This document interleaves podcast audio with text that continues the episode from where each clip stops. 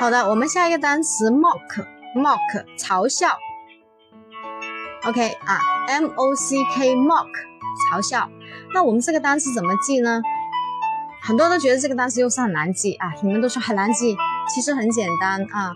那你会我们的法则就很简单了。这种呢是用我们的第四种方法，辅助线记忆法则。